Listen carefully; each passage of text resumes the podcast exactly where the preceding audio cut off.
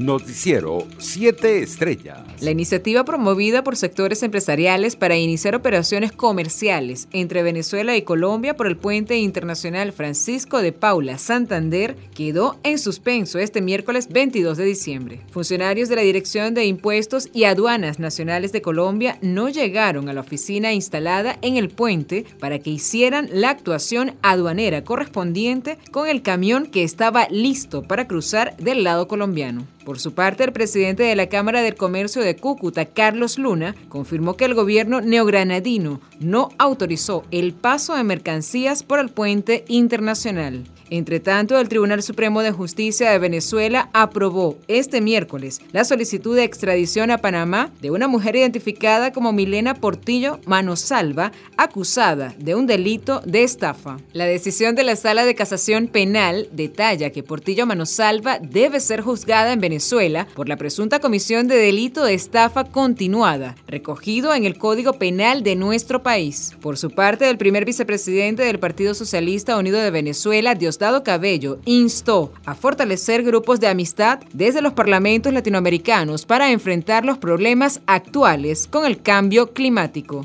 Debemos fortalecer desde los parlamentos los grupos de amistad de los pueblos para que trabajen en comparación con los pueblos de América Latina, para así ir sumando voluntades para luchar contra los efectos del cambio climático y de la pandemia de COVID-19, puntualizó durante su intervención en la mesa redonda en el partido político Rusia Unida. En otras noticias, entre enero y octubre de este año, 71 migrantes venezolanos fueron asesinados en su país receptor o en la ruta hacia él. Según reportó el Observatorio Digital de Feminicidios del Centro de Justicia y Paz, CEPAS, que en conjunto con otras organizaciones elaboró el informe denominado Las voces de ellas, situación de las mujeres venezolanas en contexto de movilidad. Organizaciones de derechos humanos expresaron su preocupación por el aumento de feminicidios y los casos de explotación sexual, violencia sexual y reproductiva de esta población vulnerable. Internacionales. El Reino Unido comunicó este miércoles 106.122 nuevos contagios diarios de coronavirus, por primera vez por encima de 100.000 casos y unos 13.000 por encima del anterior récord de la pandemia registrado la semana pasada. En el conjunto del país están ingresados 8.008 personas con COVID-19, un 5.26% más respecto a siete días atrás, según las últimas cifras oficiales,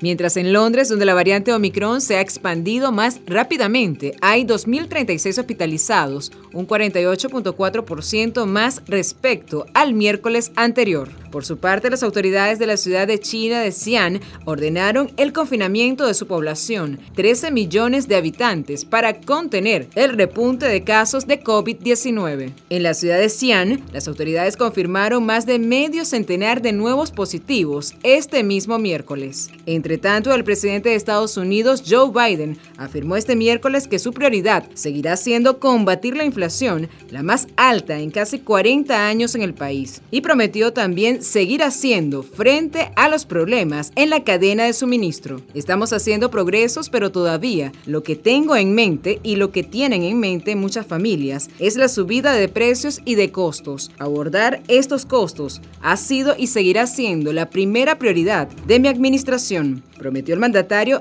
estadounidense. Economía. Nestlé Venezuela emitió un comunicado en el que negó tener vínculos con el local comercial Jill Marker, ubicado en las Mercedes en Caracas, que hace uso de la marca de café Starbucks. Ante las recientes menciones de la supuesta relación de Nestlé Venezuela con la inauguración de un local de bebidas que hace uso de la marca de café Starbucks, la empresa informa al público en general que Nestlé Venezuela no ha sido contactada ni está involucrada en la comercialización de estos productos en el país, señaló el comunicado publicado en el portal oficial de la compañía. Deportes. El bateador designado, el inicialista de los navegantes del Magallanes, Nelly Rodríguez, quien viajó a Estados Unidos la semana pasada, tiene boleto de regreso a Venezuela para el próximo 25 de diciembre. Rodríguez, quien ha sido uno de los artilleros de más alta producción durante todo el certamen, se comprometió con el manager Wilfredo Romero para estar en acción en la primera fecha de la postemporada de la Liga Venezolana de Béisbol Profesional. El bateador de ascendencia dominicana encabeza el departamento de cuadrangulares de la actual temporada y también el renglón de Sluggies. Noticiero 7